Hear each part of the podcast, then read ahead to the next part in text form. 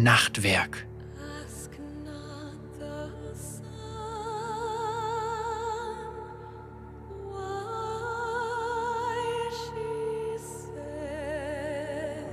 Die Nacht war schon immer Dianas liebste Zeit gewesen, auch als Kind schon. Es begann, als sie als junges Mädchen über die Mauern des Solari-Tempels kletterte und den Mond beobachtete, wie er am Sternenhimmel entlangzog. Sie schaute durch das dichte Blätterdach des Waldes und ihre violetten Augen suchten dabei nach dem Silbermond. Sie konnte jedoch nur seinen unscharfen Schein durch die dicken Wolken und dunklen Äste hindurch erblicken. Die Bäume, schwarz und mit Moos bedeckt, verdichteten sich, wobei ihre Äste wie gekrümmte Gliedmaßen, die nach dem Himmel griffen, aussahen. Sie konnte den Pfad nicht mehr erkennen, der Weg war vom Unterholz und gewundenen Dornsträuchern verdeckt. Der Wind blies Dornen in Richtung Diana, die die gewölbten Platten ihrer Rüstung zerkratzten. Diana schloss ihre Augen und vernahm eine Erinnerung. Eine Erinnerung, ja, aber nicht ihre eigene. Sie war fremd und stand in Verbindung mit den bruchstückhaften Erinnerungen, die sie von der himmlischen Essenz empfangen hatte. Als sie ihre Augen öffnete, sah sie, dass die dicht gewachsenen Bäume von dem schimmernden Bild eines Waldes überzogen wurden. Sie sah dieselben Bäume, nur waren sie aus einer anderen Zeit, als sie noch jung und fruchtbar waren und der Pfad zwischen ihnen in Licht gesprenkelt und mit wilden Blumen gesäumt war. Da sie in der rauen Umgebung rund um den Tagon aufgewachsen war, hatte sie noch nie solch einen Wald gesehen. Sie erkannte das, was sie sah, als Echo der Vergangenheit, aber die Düfte von Geißblatt und Jasmin waren genauso wahrhaftig wie alle ihre eigenen Erfahrungen. Flüsterte sie, als sie den durch spektrales Licht umrissenen uralten Pfad entlang ging. Er führte Diana an überwucherten und verwelkten Bäumen vorbei, die schon lang hätten gestorben sein sollen. Er führte an Abhängen des von Felsen durchzogenen Hochlandes und krummen Kiefern und Tannen vorbei, er überquerte rauschende Bergbäche und wand sich um viele Abhänge, bis er sie auf ein felsiges Plateau brachte, von dem man einen ausgedehnten See kalten, dunklen Wassers überblicken konnte. In der Mitte des Plateaus befanden sich gewaltige Steine, in die umschlingende Spiralen und gekrümmte Siegel geritzt waren. Auf jedem dieser Steine fand Diana die gleiche Rune, die auch auf ihrer Stirn schimmerte. Sie wusste, dass sie am Ziel angekommen war. Ihre Haut kribbelte vor fiebriger Erwartung, ein Gefühl, das sie mit wilder und gefährlicher Magie verband. Vorsichtig und mit wachsamen Augen näherte sie sich nun dem Kreis. Diana konnte nichts erkennen, aber sie war sich sicher, dass es da etwas gab. Es war etwas Feindliches, das ihr dennoch vertraut vorkam. Diana bewegte sich ins Zentrum des Kreises und zog ihr Schwert. Seine mondsichelartige Klinge glitzerte wie ein Diamant in dem abnehmenden Mondschein, der durch die Wolken stach. Sie kniete nieder, senkte den Kopf mit der Spitze der Klinge auf dem Boden und dem Griff an ihren Wangen. Sie spürte sie kommen, bevor sie sie sah. Ein plötzlicher Druckabfall, ein Knistern in der Luft. Diana sprang auf, als der Raum zwischen den Steinen aufriss. Die Luft zuckte und ein Trio kreischender Bestien kam rasend schnell auf sie zugestürmt. Fahles Fleisch, Insektenpanzer, weiß wie Knochen und von stählernen Krallen übersät. Schrecken.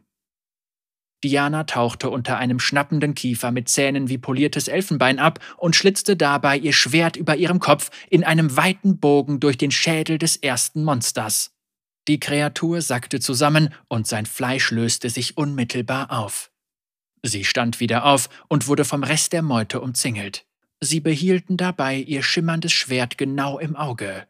Die von ihr getötete Kreatur ähnelte jetzt einer Pfütze blubbernden Teers.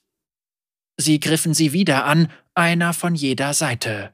Ihr Fleisch hatte sich schon zu einem wundfarbenen Lila verdunkelt und zischte in der feindseligen Atmosphäre dieser Welt. Diana sprang in Richtung des linken Biests und schlug ihr Schwert in sichelförmigem Bogen auf seine Schulterplatten. Sie rief dabei eines der heiligen Worte der Lunari, und ein weißglühendes Licht entsprang der Klinge. Das Biest zerbarst von innen heraus, Brocken herumfliegenden Fleisches zerfielen vor der Macht der Mondsichelklinge. Sie landete und wich dem Angriff des letzten Biests aus.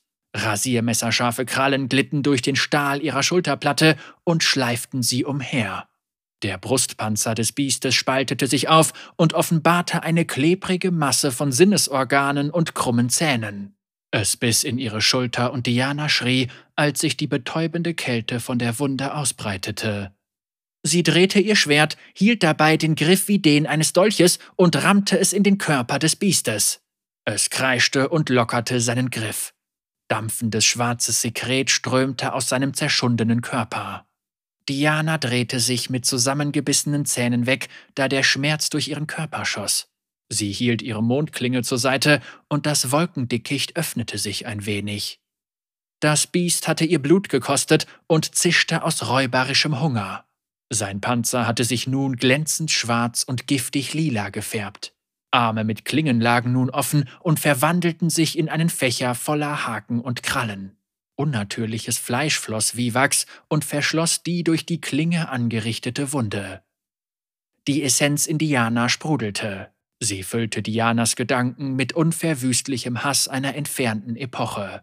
Sie sah flüchtige Erinnerungen uralter Schlachten, die so schrecklich waren, dass sie die Welt durch die Feuer ihrer Zerstörung vernichtet hatten, ein Krieg, der die Welt fast vollständig ausgelöscht hatte und immer noch könnte. Das Monster stürmte wieder auf Diana zu. Dabei kräuselte sich sein Körper, angetrieben von der schieren Macht einer anderen Welt, einer anderen Wirklichkeit. Die Wolken öffneten sich und eine hell leuchtende Säule aus Silber durchdrang sie. Dianas Schwert tränkte sich im Glanz der entfernten Monde und Licht begann an seinen Umrissen zu leuchten. Sie schwang die Klinge in einem Bogen zu einem tödlichen Hieb und spaltete die gepanzerten Knochen und das feinmaschige Fleisch mit der Kraft des nächtlichen Lichts. Das Biest zersprang in einer Explosion aus Licht, wobei sein Körper durch den Treffer völlig zerfetzt wurde. Das Fleisch schmolz in der Nacht und Diana war alleine auf dem Plateau. Ihre Brust war schwer vor Anstrengung, da die Kraft, die sie auf dem Berg erfahren hatte, wieder außer Reichweite glitt. Sie blinzelte, um die Bilder einer Stadt voller Leere, die einst voll von Leben pulsierte, zu vertreiben. Sie wurde mit Traurigkeit erfüllt, obwohl sie diesen Ort niemals gesehen hatte. Während ihrer Trauer verschwanden die Erinnerungen und sie war wieder Diana. Die Kreaturen waren verschwunden und die Steine des Kreises schimmerten in Fäden silbernen Glanzes. Da sie nun von dem hasserfüllten Ort auf der anderen Seite des Schleiers befreit waren, drangen ihre heilenden Kräfte in die Erde ein. Diana spürte, wie sie sich in der Umgebung verbreiteten und sie durch Gestein und Wurzeln bis hinunter zu den Knochen der Welt vordrangen. Die Arbeit dieser Nacht ist getan, sagte sie. Der Weg ist versiegelt. Sie drehte sich um in Richtung des schimmernden Mondes auf der Wasseroberfläche des Sees. Er rief nach ihr, sein unwiderstehlicher Sog hauste tief in ihrer Seele und wirkte stark auf sie ein. Aber es gibt immer ein Nachtwerk zu verrichten, sagte Diana.